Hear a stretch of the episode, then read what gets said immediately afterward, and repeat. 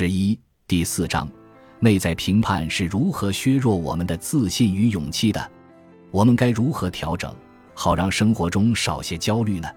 就像辩手要研究一个问题的两个方面，我们要先投入精力去倾听对手，了解头脑中评判的声音。这个声音可能温和，也可能响亮。地球上的每个人都听到过。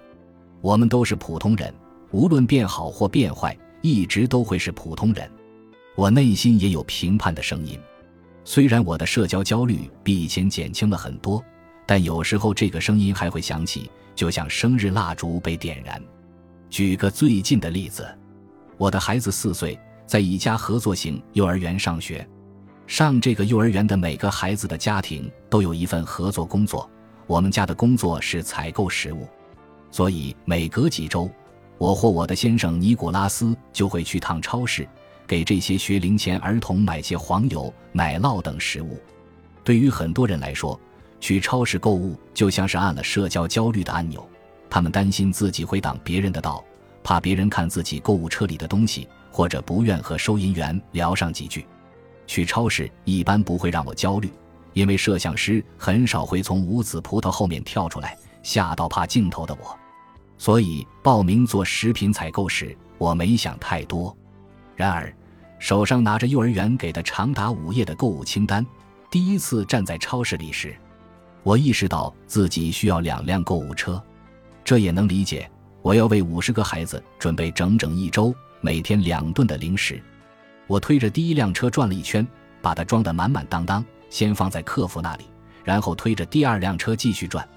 看到清单上剩下的物品时，我才意识到购物车里要放十加仑牛奶。四十根香蕉和三十个苹果，以前的焦虑又出现了。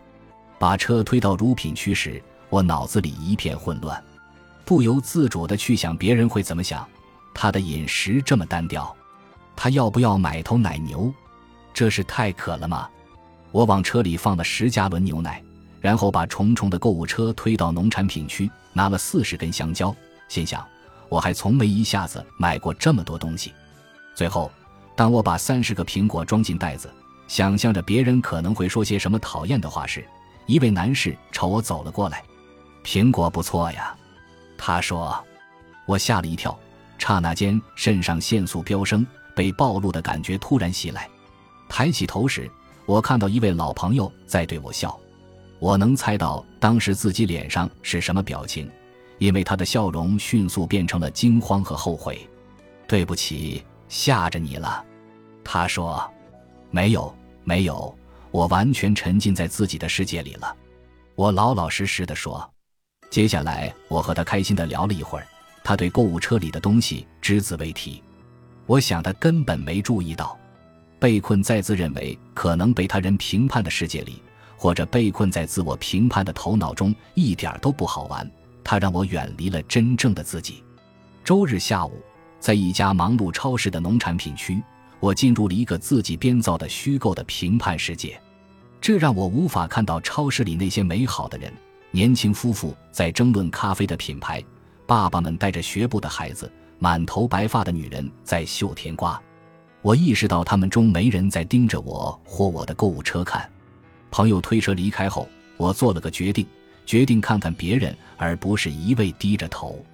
拉着满满的两辆购物车走向收银台时。我看了看周围的人，有人在看商品标签，有人在看货架上的食物，也有人回头看我，但没有人说什么。即使说了，又会有多糟呢？我并不古怪，只是在做幼儿园的合作工作，刚好需要买很多牛奶和香蕉。没有人对我的购物车惊讶地挑起眉，即使有，我也能应对。那天我从超市带回家的不只有香蕉，还有一针强心剂。他让我明白了这么多年都没学到的道理。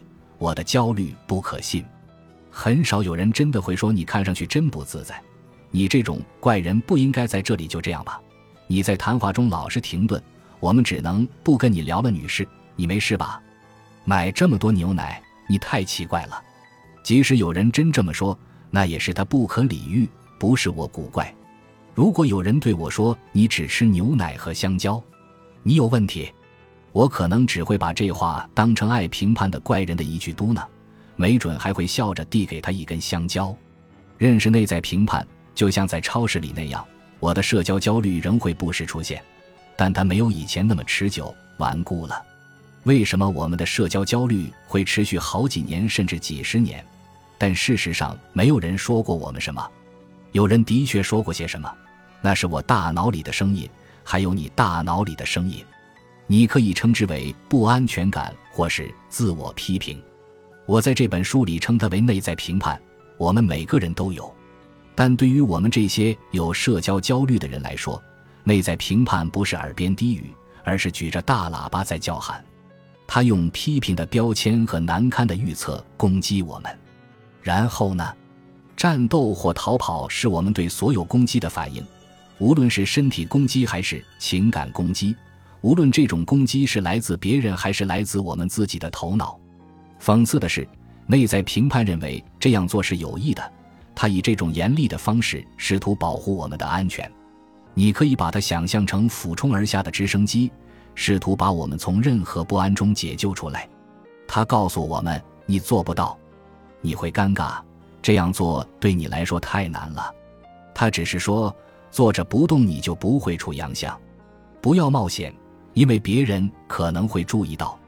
但同时，内在评判期望我们做到最好，就像父母认为自己的孩子是最特别的，注定要统治世界一样，你的内在评判也期待你做大事，只能有最佳表现。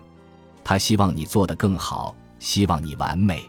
但他一边要求你要表现得更好，一边在削弱你的自信心。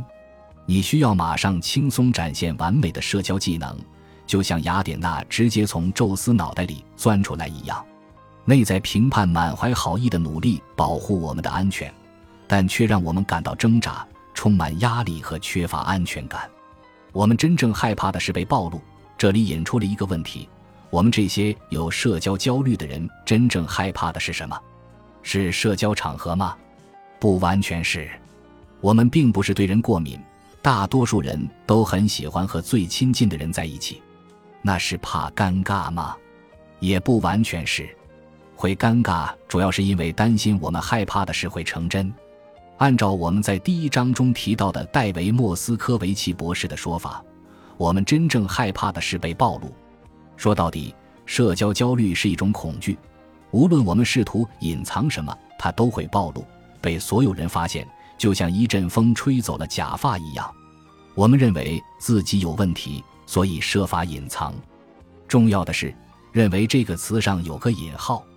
为什么？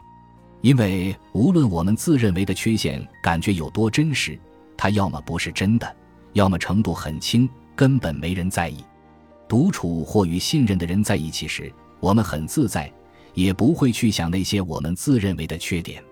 的确，除了在超市买三十个苹果，平时生活中我不会觉得自己有什么古怪。